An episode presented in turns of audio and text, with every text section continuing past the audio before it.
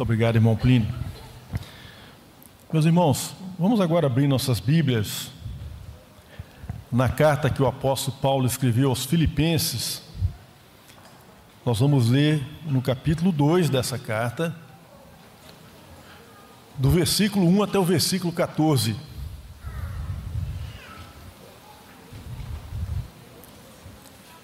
Diz assim a palavra do Senhor: Portanto, se existe alguma exortação em Cristo, alguma consolação de amor, alguma comunhão do Espírito, e se há profundo afeto e sentimento de compaixão, então completem a minha alegria.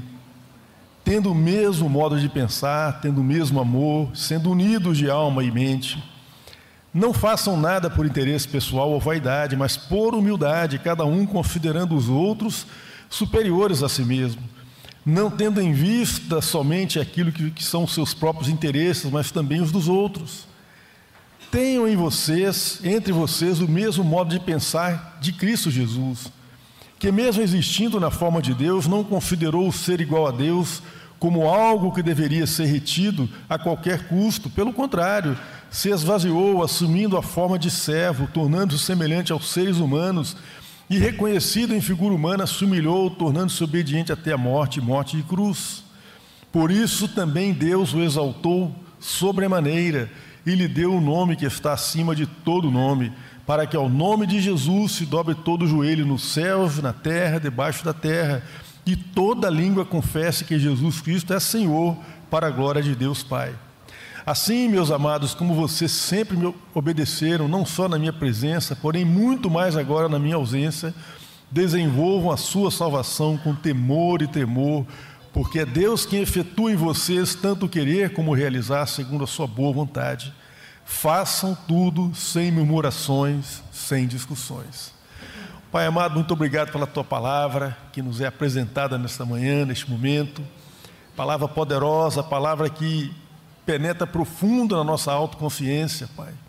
Nós pedimos que o Teu Santo Espírito possa usar a Tua palavra neste momento para produzir salvação, conserto de vidas, restauração na vida dos Teus servos, da Tua igreja. Em nome de Jesus que nós pedimos. Amém.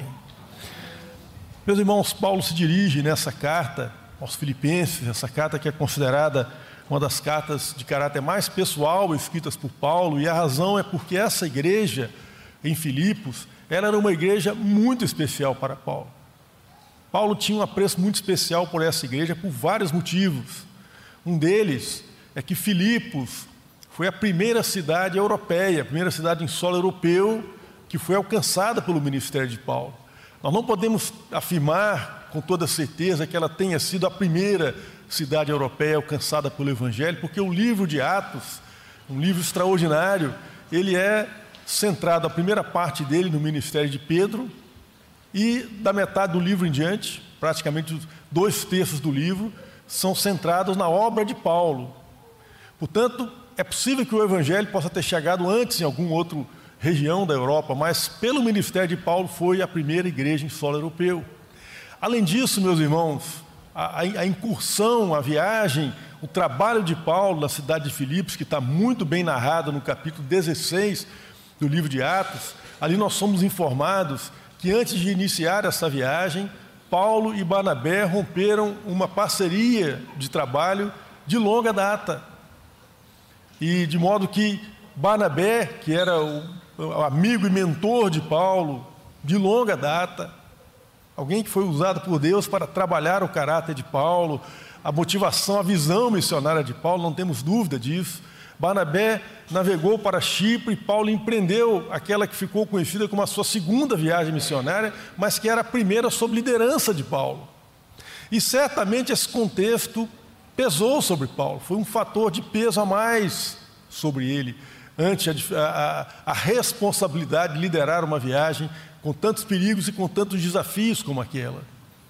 Outro aspecto importante, meus queridos, essa segunda viagem missionária, quando a gente lê no livro de Atos, nós vamos ver que ela começou de maneira assim não muito auspiciosa. Aparentemente, o planejamento feito por Paulo não foi um planejamento aprovado por Deus, porque de forma que ele tentava ir em determinada região, o Espírito Santo impedia, ele tentava ir para outra, o Espírito Santo impedia de novo, e parecia que a situação estava muito difícil ali. E aí ele recebe uma visão à noite, passa a Macedônia e ajuda-nos.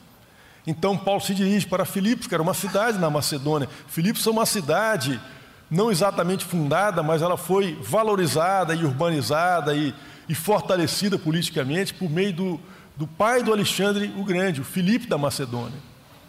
Por isso ela chama Filipos. E Paulo então se dirige para essa cidade. O ministério em Filipos também foi muito difícil, irmãos. Eles não conseguiam penetrar na mente daquelas pessoas. Se os irmãos forem ler o livro de Atos, vão perceber isso com clareza. Mas finalmente, o trabalho ali floresceu. Uma igreja saudável, uma igreja forte surgiu ali naquela localidade. E um outro motivo muito importante, que eu entendo que Paulo tinha um apreço muito especial por essa igreja, é porque os filipenses se tornaram, desde que a igreja foi ali fundada, parceiros permanentes do apóstolo Paulo. Eles ofertavam várias vezes para Paulo, ajudando a sustentá-lo materialmente. Quando Paulo escreve essa carta, ele estava preso em Roma. Então a igreja de Filipos envia para lá Epafrodito, que era um, um obreiro dessa igreja e grande amigo de Paulo, para visitar Paulo em Roma para ver as, as condições que Paulo tinha ali, para levar informações da igreja para Paulo.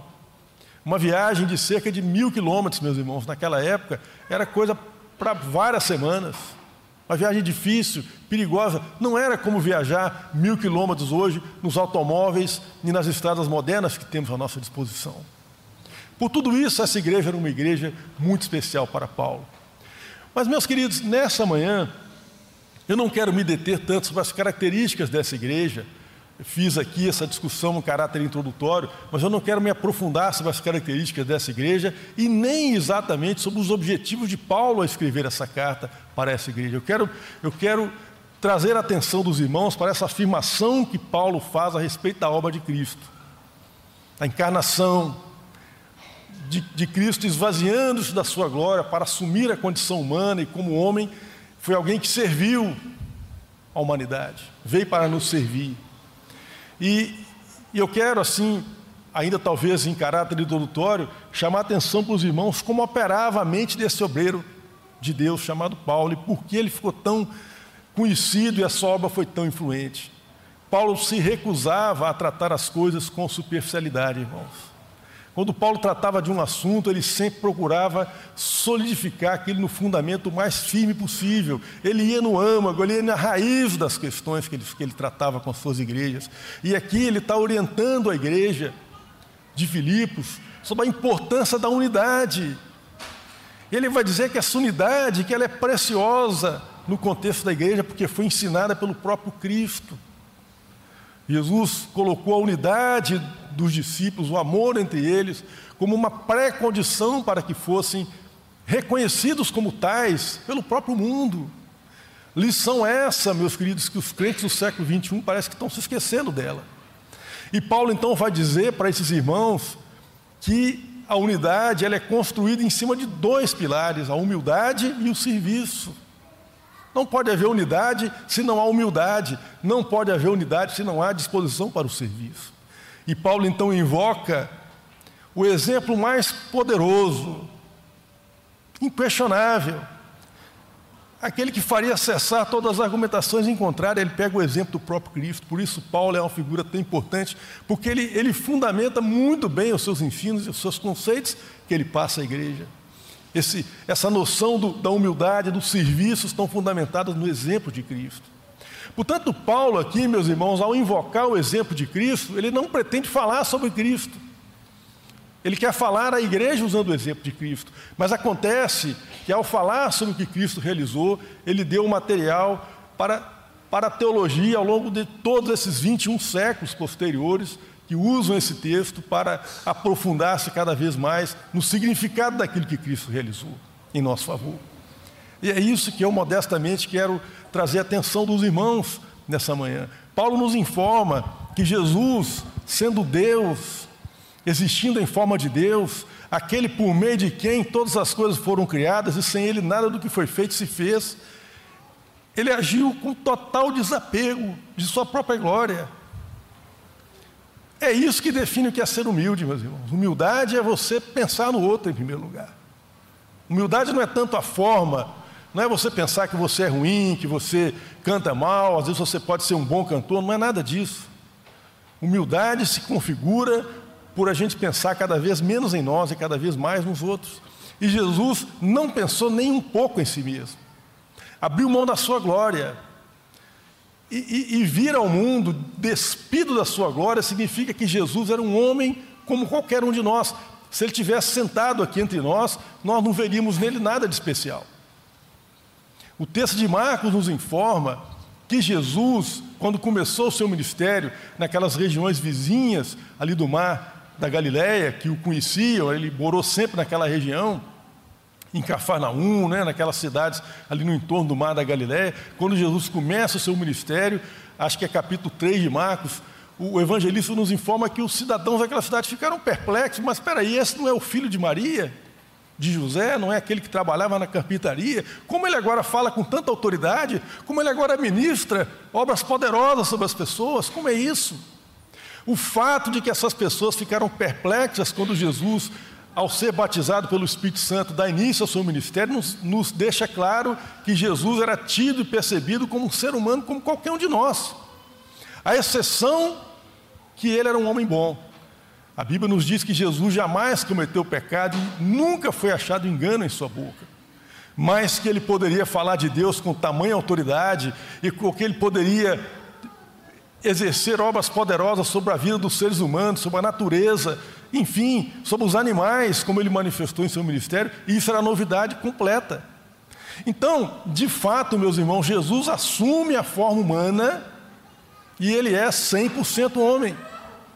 Ele é 100% Deus e é 100% homem, mas estando entre nós, ele não é visto num primeiro momento como Deus, porque ele despiu-se da sua glória, sendo um ser humano como qualquer um de nós, à exceção da natureza pecaminosa que Jesus não tinha. E aqui nós estamos diante de um mistério, meus queridos, um mistério assombroso, porque Jesus, o Verbo de Deus encarnado, ele é formado no ventre de Maria. Ele traz em seu corpo o DNA de Maria, muito possivelmente as feições de Jesus, o jeito de falar, lembravam sua mãe. No entanto, ele é gerado pelo Espírito Santo. E por ser gerado pelo Espírito Santo no ventre de sua mãe, ele não traz a semente do pecado, a natureza pecaminosa. Nós estamos diante de um mistério. Agora, deixa eu dizer uma coisa para vocês, meus queridos. A vida é um mistério permanente. Sabe, foi o avanço da ciência e as concepções da modernidade que tornaram esse mundo algo tão natural. Mas pensem, aparentemente né, natural, mas pensem comigo, a gestação de um ser humano como eu e você, um bebê que pode estar no colo da mãe neste momento. Imagine esse processo, meus irmãos, uma célula minúscula de, do, ser, de um homem fecunda uma célula muito pequenininha da mulher. E tudo dando certo naquela gestação que acontece dentro de um corpo humano, dentro do corpo de uma mulher. Dentro de nove meses nós temos um ser humano que é semelhante a nós, a mim, a você, mas também é único. Não tem outro entre os 8 bilhões de pessoas nesse, nesse mundo, que vivem hoje nesse mundo, que é exatamente igual ou idêntico àquela, àquele bebê que acabou de nascer. Ele é único em sua personalidade, em sua maneira de agir. Dois irmãos criados na mesma casa, do filho dos mesmos pais, eles têm personalidades diferentes, eles têm uma identidade diferente. Meus irmãos, isso é maravilhoso. Nós só não percebemos quão maravilhoso isso é, porque nós crescemos começamos a estudar os livros de ciência e ficamos bobos. Essa é a verdade. Se você pegar a criança, recém, a criança, quando ela está começando a tomar consciência de si mesma e do mundo, tudo para ela é maravilhoso, tudo é encantador, tudo chama atenção. Você pega um menino de 6, 7 anos, criado na cidade, e leva na roça na primeira vez, tudo é encantador para ele, tudo chama atenção, tudo é maravilhoso, tudo é motivo de celebração. Mas a gente cresce e acha que esse mundo que está aí é algo, sabe, que sempre aconteceu assim. Não é. O mundo é maravilhoso, meus irmãos. Ele só nos parece natural porque é um Deus criador e sustentador de todas as coisas e que determinou que as coisas aconteçam de uma determinada forma ordenada, que pode ser prevista e definida pelas leis da ciência. Mas a vida é milagre permanente. E aqui nós temos um milagre adicional, porque é a natureza de Deus, é, é o infinito se fazendo finito. É aquilo que é ilimitado se tornando limitado por mim e por você. Isso de fato desafia a nossa compreensão humana. E quando Jesus faz isso, quando Jesus se encarna, ele inaugura uma nova era. Ele inaugura uma nova era, assim como Adão inaugurou uma era. Qual era que Adão inaugurou? Dos seres inteligentes, racionais, dotados de mente, de autoconsciência, que, portanto, podem ser responsivos a Deus, dos seres que são moralmente responsáveis e livres para tomarem suas decisões. Jesus inaugura uma nova era, dos seres que são gerados pelo Pai. E é por isso que ele é nosso irmão, porque aqueles que estão em Cristo também são gerados pelo Pai, ainda que sejam gerados também materialmente pelos seus, pelos seus genitores. João, no seu evangelho, diz assim: que Jesus veio, o Verbo de Deus encarnado, veio para os que eram seus, mas os seus não o receberam. Mas a todos quantos receberam, deu-lhes o poder de serem chamados filhos de Deus, a saber, aos que creem no seu nome, os quais não foram gerados pela vontade do varão, nem da mulher, mas de Deus. E Jesus explicita isso a Nicodemos, dizendo: Nicodemos, o reino de Deus não é comida nem bebida, não é carne nem sangue. É preciso ser nascido do alto, é preciso ser nascido do Espírito. Jesus inaugura essa nova era, meus queridos. Pedro, na sua carta, vai nos dizer que aqueles que estão em Cristo têm em si mesmo a natureza de Deus, partilham da natureza de Deus por meio do Espírito Santo que é, que é dado àqueles que estão ligados a Cristo. Portanto, Cristo, ao se encarnar, inaugura uma nova era. E eu quero dizer para vocês aqui, meus queridos, é, é, nessa manhã, abordar um pouco dos três ofícios que Cristo desempenhou em nosso favor, para mostrar que era necessário que ele viesse ao mundo, ainda que isso fosse desafiador, ainda que fosse um, culto, um custo que a gente não consegue nem estipular, era necessário que ele viesse. A Bíblia nos diz que Jesus é um ungido, aliás, esse é o sentido do nome dele. Esse é o sentido. Cristo, em grego, é a versão de Messias, ou Machir, em hebraico, que significa literalmente ungido de Deus. Projeta para mim Isaías 61, meu querido. E Jesus é ungido de Deus. Ele é ungido para exercer a função sacerdotal, profética e reinar sobre os seres humanos. Olha o que diz o profeta Isaías, palavras que depois vão ser repetidas por Jesus na sinagoga. E todo mundo ficou em polvorosa quando ele disse que essa profecia se cumpriu diante deles aquele dia. Ele vai dizer: O Espírito do Senhor, Deus está sobre mim. Isaías falando do Messias, né, que viria, do ungido, porque o Senhor me ungiu para pregar as boas novas aos pobres, enviou-me a curar os quebrantados de coração, a proclamar a libertação aos cativos e a pôr em liberdade os algemados a pregoar o ano aceitável do Senhor, o dia da vingança do nosso Deus, a consolar todos os que choram.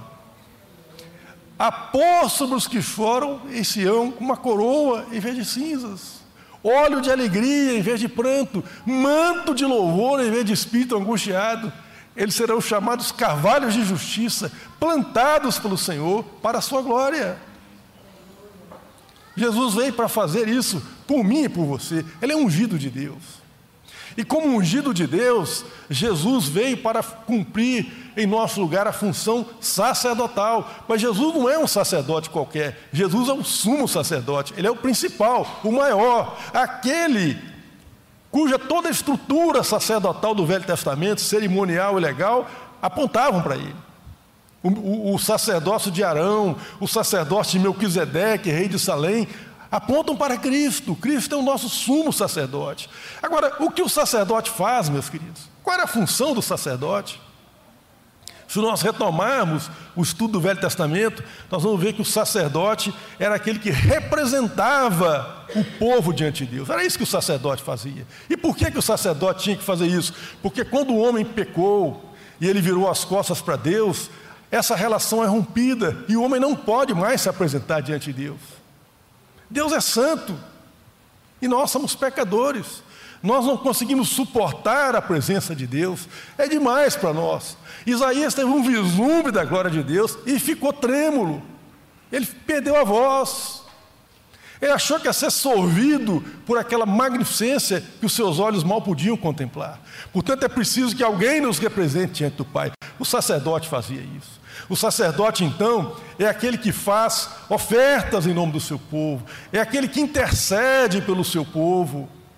Então nós vemos Samuel, que é o profeta e é também um sacerdote da tribo de Levi, os sacerdotes vinham da tribo de Levi, ele é arrolado na Bíblia como um, dos, como um dos maiores intercessores que essa história já conheceu, ao lado de Moisés, porque intercediam pelo seu povo, porque ofereciam sacrifícios pelo seu povo, porque representavam, levavam a realidade do povo até Deus. Então o sacerdote faz esse caminho de levar o povo até a presença de Deus por meio de intercessões e de sacrifícios ofertados em nome desse povo.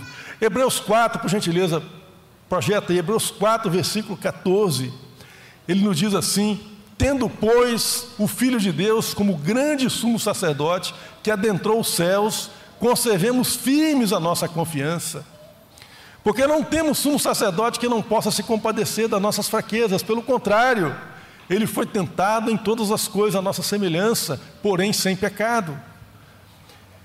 Portanto, aproximemo-nos do trono da graça com confiança, a fim de recebermos misericórdia e encontrarmos graça para ajuda em momento oportuno. Jesus é o nosso sumo sacerdote, era necessário que ele fizesse esse trabalho por nós. Por isso ele teve que se fazer homem. Ele não podia ser sacerdote em nosso lugar, permanecendo na glória eterna. Ele precisava vir a esse mundo como homem para nos representar diante de Deus.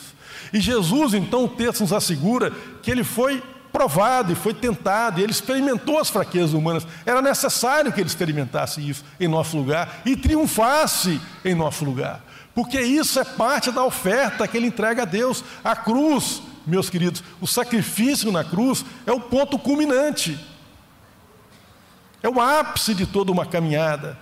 Mas por trás disso existe uma vida de serviço prestado a Deus com fidelidade, existe uma vida de obediência perfeita e aprovada diante do Pai. Olha o que nos diz Hebreus 5, a partir do verso 8. A carta de Hebreus fala muito da humanidade de Cristo, de maneira muito contundente até. Ele vai nos dizer que, embora fosse filho, isso é Jesus, ele aprendeu a obediência pelas coisas que sofreu. Aqui eu preciso alertar os irmãos de um aspecto, que quando a gente lê isso, aprendeu a obediência, nós podemos achar, ah, então Jesus era um filho rebelde, desobediente, e ele então aprendeu. Não, não é isso que o texto está dizendo. O que o texto está dizendo é que Jesus obedeceu em meio a muito sofrimento e muita provação. E ele aprendeu isso, ele experimentou isso. Comentando sobre esse texto, o professor Tom Schreider, professor do Seminário Teológico Batista do Sul, dos Estados Unidos, ele diz o seguinte: que antes de Jesus vir a esse mundo, a sua obediência ao Pai existia no plano abstrato, teórico, porque ele era perfeito lá, não é? Tudo é perfeição na presença do trono de Deus. Mas quando ele assume a forma humana e se torna homem, essa obediência então ela é mostrada e demonstrada e aprovada por meio das circunstâncias que são comuns a todos nós. E é importante, meus irmãos, nós atentarmos para o fato que muitas vezes a gente é, é tentado né, a achar que porque Jesus era 100% homem, 100% Deus, ele, ele é 100% homem, 100% Deus, nós imaginamos que para ele foi fácil. Mas é exatamente o contrário, meus queridos. Por, pelo fato dele ser Deus, a tentação foi mais difícil.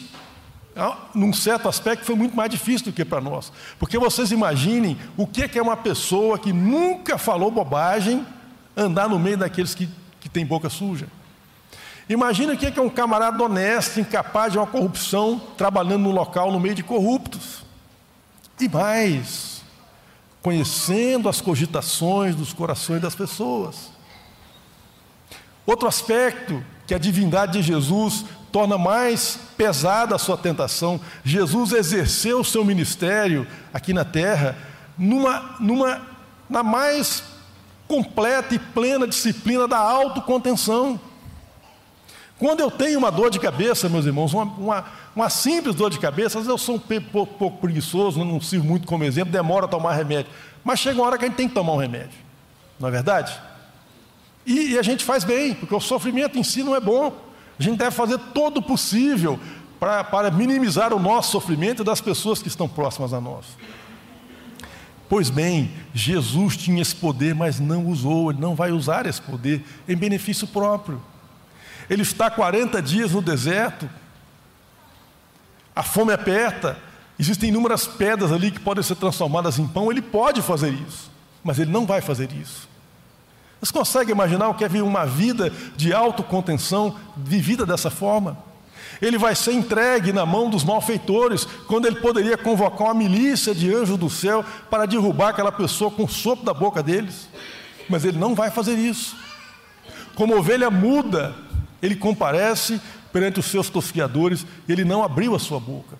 Portanto, Jesus experimentou na sua vida sofrimento, mas foi aprovado em sua obediência a Deus. Por isso ele é sumo sacerdote, por isso a sua oferta é oferta perfeita. Aliás, o autor aos Hebreus, ele vai nos lembrar que a oferta de Cristo é perfeita e porque é perfeita foi oferecida uma única vez. Ele contrasta isso com toda aquela estrutura sacrificial do Velho Testamento, dizendo o seguinte: olha, as ofertas que aqueles sacerdotes ofereciam no Velho Testamento eram imperfeitas. E eram tão imperfeitas que eles tinham que repetir aquilo todos os anos. Era um sombra, era um som poderoso quadro audiovisual apontando para a realidade de quem Cristo é. Não era uma coisa em si ainda. Mas Jesus também, como ungido de Deus, ele é profeta na acepção maior da palavra. A Bíblia nos diz que Deus suscitou profetas. Olha, olha que interessante, meus irmãos, como que Deus lida com o poder na sociedade humana. Nós vimos que os sacerdotes vinham da tribo de Levi. Os reis, dos quais nós vamos falar daqui a pouco, porque Jesus é rei, vinham da tribo de Judá. Por que, que não podia ser da mesma tribo? Porque o ser humano é mau. A natureza humana não é boa. Não é bom concentrar poder demais numa figura só. Isso não vai acabar bem. Portanto, Deus estabeleceu que o, o sacerdócio vem da família de Levi, o, os reis vêm da família de Judá. Mas e os profetas? Bom, os profetas podiam vir de qualquer tribo, porque o profeta é a boca de Deus. Ele é o representante de Deus. O profeta faz o caminho inverso em relação ao sacerdote, porque enquanto o sacerdote leva o povo até a presença de Deus, o sacerdote traz, perdão, o profeta traz a palavra de Deus até o povo. E como ele é um representante de Deus, ele é a boca de Deus perante o povo, é prerrogativa de Deus quem ele vai chamar para esse ministério. De modo que nós temos profetas que vieram da tribo de Efraim, da tribo de Manassés, da tribo de Judá, da tribo de Benjamim. E Deus abençoou o povo, que nós, nós vemos numa mesma geração, muitos profetas trabalhando juntos, na mesma geração, lidando com os mesmos problemas. Muitos deles se conheciam pessoalmente. Até o ministério de Malaquias, 450 anos aproximadamente antes da vinda de Cristo, aí a palavra profética cessa criando aquele sabor de quero mais na boca dos santos do Senhor, criando aquela, aquela angústia, aquela sede, aquele desejo de que uma vez mais o profeta manifestasse a palavra de Deus, preparando assim o palco para que Jesus, o profeta na acepção da palavra, viesse a esse mundo. E por que, que Jesus é o profeta na acepção da palavra? É simples, meus irmãos, porque quando Jesus fala de Deus, ele fala de algo que ele conhece por experiência própria, é diferente. Você ouve um Isaías, um Jeremias, grandes homens de Deus, mas eles falam de uma realidade que eles não conhecem exatamente. Eles falam de realidades que eles tangenciam com a imaginação. Nós vemos Daniel, por exemplo, recebe uma revelação de Deus e Daniel entra em crise porque ele não entende nada do que, aquilo significa. Entra em luta espiritual, 21 dias de jejum. Mas Jesus não é assim. Jesus abre a boca e as pessoas ficam perplexas. Ele fala de Deus com, com familiaridade, é diferente. Ouvir e, e, e, ter a presença de Jesus entre nós é tão diferente de ouvir um Isaías, quanto é, por exemplo, conhecer uma cidade por meio de um aplicativo na internet, em comparação a conhecer essa cidade estando lá. Jesus é a coisa real, ele nos traz a realidade de Deus. Por meio dos judeus, meus queridos, os judeus deram insights muito importantes à humanidade. A ideia, por exemplo, de que Deus é criador, mas que esse Deus criador também é o Deus da justiça. Ele é o legislador e o justo juiz. É um Deus que se angustia quando as pessoas aviltam-se a si mesmas e a imagem de Deus, se inclinando perante ídolos. É um Deus que se angustia quando, quando o pobre é maltratado na terra. É um Deus que fica indignado quando o direito da viúva é defraudado, o do órfão, o do estrangeiro. É o Deus da justiça. Mas Jesus vai além disso.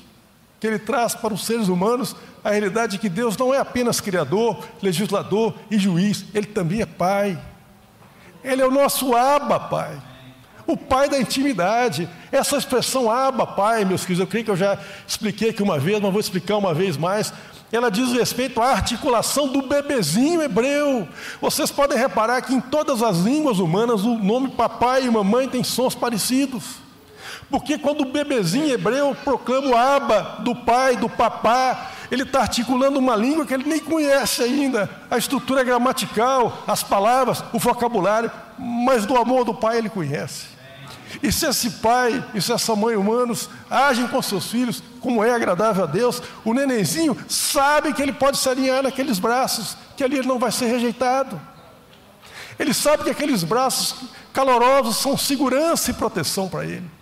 Portanto, Jesus traz à nossa realidade o Abba Pai, o Deus da nossa intimidade, o Deus que nos convida a ser íntimos, nos convida a cear com Ele. Portanto, Jesus é o profeta que nenhum outro profeta falou como ele, nenhuma outra autoridade falou como ele. Esse, esse Galileu que nunca frequentou escolas, não estudou nos pés de nenhum sábio humano, ele falava de Deus e as pessoas ficavam boquiabertas, os sábios, os sacerdotes, as pessoas do templo, ninguém podia se comparar à sabedoria e à magnificência daquilo que ele falava e manifestava. João Batista, que é o profeta, elogiado por Jesus como o maior dos nascidos de mulher, ele diz assim: Olha, eu não sou digno nem de carregar as sandálias desse homem. Eu batizo vocês com água, mas ele bativará vocês com o Espírito Santo e com fogo. Para ser profeta, para trazer essa realidade de Deus até o chão onde nós pisamos, ele tinha que se fazer homem. Ele tinha que esvaziar-se da sua glória. Mas Jesus também é rei, meus queridos, no sentido de que ele recupera aquilo que os seres humanos perderam a desobedecerem a Deus. Os seres humanos foram criados para dominarem sobre a ordem criada em nome de Deus. Domínio aqui, meus irmãos, entendido como cuidado, como proteção, como desenvolvimento, não é um domínio explorador, destruidor, não. Exercer autoridade perante a ordem criada em nome de Deus, sobre a cultura que é gerada, sobre a ciência que é produzida, em nome de Deus. Mas os seres humanos se perderam em tudo isso. Então Jesus vem e recupera isso sob suas mãos. E ele o faz de modo que ele agora é Senhor, torna-se Senhor da minha história pessoal, da sua história pessoal. Ele tem em, em suas mãos o sentido e a consumação da história. Paulo nos diz isso aqui em Filipenses, falando que ele foi exaltado acima de toda a potestade, acima de todo nome, de todo poder. João nos diz isso no, Apocalipse, falando que o Cordeiro de Deus que morreu e ressuscitou foi achado digno de tomar o livro selado nas mãos. O livro selado é o sentido da história. A história agora, meus queridos, aconteça o que acontecer, ela se consuma em Cristo, porque Cristo a tem em suas mãos. Eu paro por aqui nessa discussão sobre a obra de Cristo. Teria muito mais a falar, mas agora eu preciso fazer algumas aplicações disso.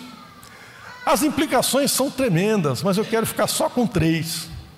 Porque quando a gente fala de dez, as pessoas saem daqui e não guardam nenhuma. Eu vou falar de três. Se você puder guardar as três, ótimo. Se não, guarde uma, aquela que o Espírito Santo falar com você nessa manhã.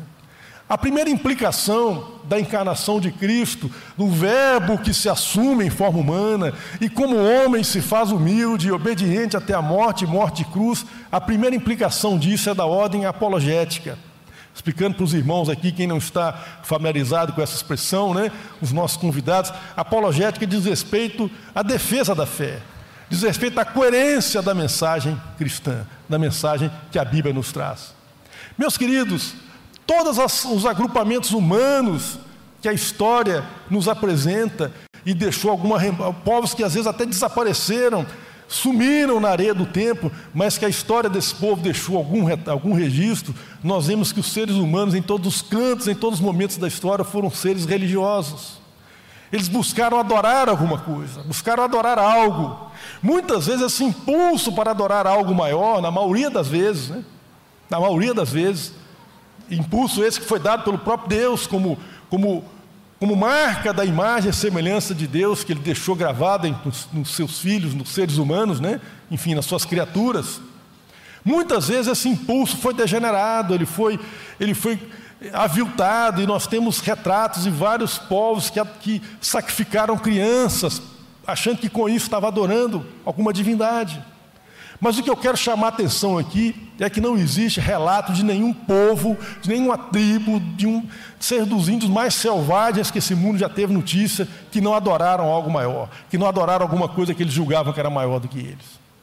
Agora veja que interessante, meus queridos, esses povos, todos eles que buscavam adorar algo, eles, eles o faziam trazendo ofertas, eles o, o faziam fazendo sacrifícios, se autoflagelando, às vezes sacrificando crianças. A Bíblia nos traz a mensagem de um Deus que Ele é que faz a oferta. Olha que coisa tremenda, meus queridos. Essa história, ela simplesmente jamais poderia ser inventada pelo ser humano, porque ela, ela, ela, é muito diferente de tudo aquilo que a gente conhece.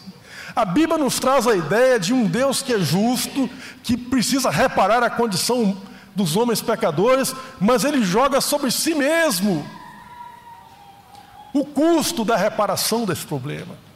Como é que o ser humano poderia inventar uma história dessa, irmãos? Nós vemos na história humana os seres humanos buscando subir a lugares elevados, a montanhas elevadas, para lá do alto, talvez se comunicarem mais facilmente com Deus. A Bíblia nos fala de um Deus que desceu a montanha, que veio ao vale, e que no vale ele percorreu os lugares mais sombrios desse vale e foi até o fim da miséria humana, porque Jesus se fez humilde e servo o mais humilde e o mais servo de todos que já pisaram nessa terra. Eu pergunto a vocês, como que o ser humano poderia imaginar, conceber e propor um modelo desse? Então, quem falou disso, os profetas hebreus, os apóstolos, eles só podiam ter falado isso por revelação, essa história foi revelada a eles, era impossível que os seres humanos concebessem um modelo como esse. Naquele livro em que creem os que não creem, escrito pelo autor, pelo Humberto Eco, já falecido, né? e um cardeal da Igreja Católica chamado Carlo Maria Martini, que é, é professor, na época era professor no Colégio Teológico em Roma, né? um livro intitulado Em que creem os que não creem, e eles debatem a questão da fé, porque o Carlo Maria Martini, sendo um, um cardeal da Igreja Católica, era um homem da religião. E o, o Humberto Eco é um camarada que virou as costas para a religião. Ele não suportava, não suportou na sua vida o que ele considerava como contradições da religião institucionalizada. Mas, apesar disso, ele sempre manteve bem vivo na sua consciência a realidade do mistério de Deus nesse mundo, da transcendência de Deus. Humberto Eco talvez tenha sido o maior especialista na obra de Tomás de Aquino, fora dos teólogos. Se tirar os teólogos da história, talvez ele tenha sido o maior conhecedor profundo conhecedor da obra de Tomás de Aquino. E então Humberto Eco escreve nesse livro o seguinte, meus queridos, eu vou citar aqui, tentar citar de cabeça, porque quando eu li isso, eu reli várias vezes. Ele diz assim: olha, o modelo do Cristo, da vida oferta em benefício dos outros, do perdão aos inimigos, do amor universal. Se isso fosse um jeito de um conto, foi imaginado por bípedes em plumes que sabem apenas que não sabem, isso é tão milagroso e milagrosamente misterioso quanto o fato de que o Filho de um Deus real tenha realmente encarnado. Em outras palavras, é impossível que o modelo do Cristo tenha sido apenas objeto de um conto imaginado pela mente humana. A mensagem é coerente demais, ela, ela é contracultural demais, ela é surpreendente demais. Paulo chega a dizer que ela é louca demais. O evangelho é loucura para a mentalidade grega, é escândalo para a mentalidade judaica, mas, no entanto, para aqueles que se ligam a Cristo, ela é a sabedoria de Deus, ela é a salvação de Deus, poderosa na vida daqueles que acolhem e recebem essa palavra em seus corações. A segunda implicação, meu querido, que eu quero deixar para todos nós é o seguinte: essa obra de restauração, que possibilita a graça que nos é ofertada, ela teve um custo muito alto. A gente lendo aqui essas páginas de Paulo, a gente consegue fazer uma parte da ideia do custo, do preço que Jesus teve que pagar, que não foi só a morte na cruz. A morte na cruz é o ápice, é o ponto culminante, mas tem toda uma história de, uma, de um esvaziamento da glória celestial, do habitar nesse planeta poluído, do caminhar com pessoas de mente poluída, sendo ele um homem santo como foi. Portanto, meu querido, a coisa mais importante para você é apropriar-se disso em sua vida, reconciliando-se com Deus. Isso é a coisa mais importante. Muitas vezes as pessoas procuram as igrejas para ouvir a palavra de Deus, mas elas vêm com suas lutas, com suas dificuldades, com suas crises no casamento, com seus problemas com os filhos, enfim, tantas crises que esse mundo, que a gente enfrenta nesse mundo, né, meus irmãos? E ok, todo aquele que vem a Cristo é acolhido, todo aquele que busca Cristo jamais é lançado fora. Mas presta atenção, você precisa saber disso. A, a sua necessidade maior não é o seu casamento que está em crise, não é o seu filho rebelde. Isso tudo é muito importante e Deus é poderoso para te ajudar a restaurar todas essas coisas, para operar em sua vida nesse sentido. Mas a necessidade mais importante é reconciliar-se com Deus tendo em vista o custo, o preço que Jesus pagou, isso, isso tem que ecoar na mente das pessoas que isso é coisa de primeira necessidade, é coisa urgente, urgentíssima, é algo inadiável na vida dos seres humanos. E Jesus, como não poderia deixar de ser, é aquele que aborda essa questão do caminho da reconciliação com Deus de maneira mais profunda, e os que ouviram essas palavras de Jesus ficaram perplexos Projeta para nós, meu querido, João 6, a partir do verso 53. Jesus está no meio de um debate com os judeus, judeus cabeça dura, difíceis, né? Mas nós também somos cabeça dura e somos difíceis. Então, vamos deixar os judeus quietos lá e vamos ver essa palavra que Jesus falou aos judeus, mas que fala ainda a nós nesses dias de hoje. Jesus diz assim: Respondeu Jesus: Em verdade, em verdade lhes digo que se vocês não comerem a carne do filho do homem e não beberem o seu sangue, não terão vida em vocês mesmos. Quem come a minha carne e bebe meu sangue tem a vida eterna, e eu o ressuscitarei no último dia. Pode seguir. Pois a minha carne é verdadeira comida, o meu sangue é verdadeira bebida. Quem come a minha carne e bebe meu sangue permanece em mim e eu permaneço nele. De que é que Jesus está falando aqui? Jesus, será que ele está pregando canibalismo? Não. E os judeus que ouviram essa palavra ficaram escandalizados? Ficaram, mas eles sabiam que Jesus não estava pregando canibalismo. O que Jesus está dizendo aqui é que essa relação com Deus, para ser reconstruída, é preciso que nós nos apropriemos de Cristo. Percebe? Então, comer a carne e beber o sangue é se apropriar de. Na nossa cultura, meus queridos, aqui no Brasil, a gente tem a ideia de achar que fé é acreditar em algo. Mas fé no sentido bíblico é muito mais do que isso. Fé no sentido bíblico, como Jesus fala aqui, é estar ligado, profundamente ligado. Se a gente pudesse traduzir isso para o nosso português, nós poderíamos dizer que apropriar-se de Cristo é ter fé para dentro de Cristo. É estar ligado a Ele. Você percebe? Na, na, parábola da videira, que contada pelo próprio Jesus, isso é muito claro: os galhos estão ligados, estão enraizados, estão fincados no ramo principal que é Cristo. Na parábola do corpo, Paulo vai mais além, porque aí o corpo de Cristo, que é a igreja, os membros desse corpo estão ligados ao cabeça, mas também são membros uns dos outros. É uma ligação muito profunda. E como que isso se opera? Por meio da fé. A fé é o meio, pela graça sois salvos por meio da fé. Isso não vem de vós, é dom de Deus, não vem das obras para que ninguém se glorie. Então, essa fé é mais do que simplesmente acreditar numa declaração, é você colocar a sua vida, empenhar o seu destino. Se nós pudéssemos pegar aqui um exemplo da nossa convivência é, nesse mundo, para servir como, como modelo, como paradigma do que eu estou falando, a melhor relação que eu poderia pegar são duas: do pai ou da mãe com seu filho ou de duas pessoas numa relação, um homem e uma mulher numa relação conjugal. Porque os laços da paternidade e da maternidade com os filhos são laços permanentes. É impossível esses laços serem rompidos, mesmo que o filho se perca e faça muita bobagem, ele ainda continua sendo filho desse pai e dessa mãe. É assim então que nós precisamos nos reconciliar com Deus por meio da fé. A fé é o meio pelo qual eu me aproprio de Cristo. É isso que a gente celebra na ceia, meus queridos, quando a gente reúne aqui, que nós nos apropriamos de Cristo, como corpo aqui em comunhão. Estamos declarando publicamente, perante o mundo, perante os seres espirituais que nos assistem. Terceira implicação, meus irmãos, agora para concluir essa, essa ministração da palavra nessa manhã. Meus queridos, a Bíblia nos diz que Jesus é Rei, Ele é Senhor, Ele possui a chave da história, o sentido da história em suas mãos. E isso faz com que aqueles que estão em Cristo possam viver cada detalhe dessa vida nesse mundo, valorizando isso. Cada centímetro quadrado do espaço que ocupamos, cada fração de segundo, cada grama tem um valor incalculável porque pertence a Cristo. E é nesse sentido que eu vivo as experiências no dia a dia. Então eu trabalho durante a semana, me esforço, lido com os meus colegas, procuro ser um bom colega de trabalho, porque eu entendo que aquilo tem valor, aquilo Deus está olhando, tem um copo de água que é dado a alguém em nome do Senhor tem um valor. Agora, no entanto, nada disso me tira o sono. Tem muitas pessoas, inclusive entre nós, perdendo sono, porque perderam a noção do senhorio de Cristo. Cristo é Senhor, meu querido. Nós temos que tirar essa verdade da Bíblia e trazer para nossas vidas, para o nosso dia a dia, para o chão que a gente pisa.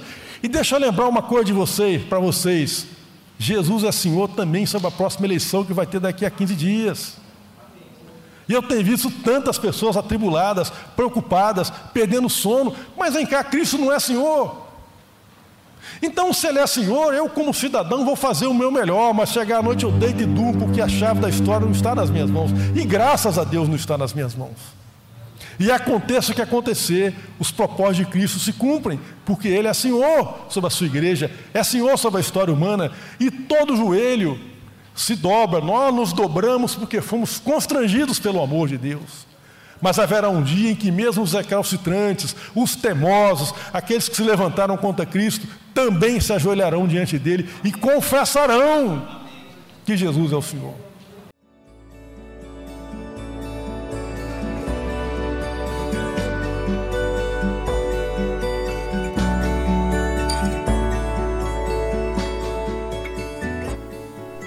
A Igreja Batista do Bom Retiro tem plena convicção de que a palavra de Deus é poder para salvar e transformar vidas. Nosso desejo é que essa mensagem tenha alcançado seu coração. Para saber mais sobre quem somos e em quem acreditamos, acesse ibbrpatinga.com.br.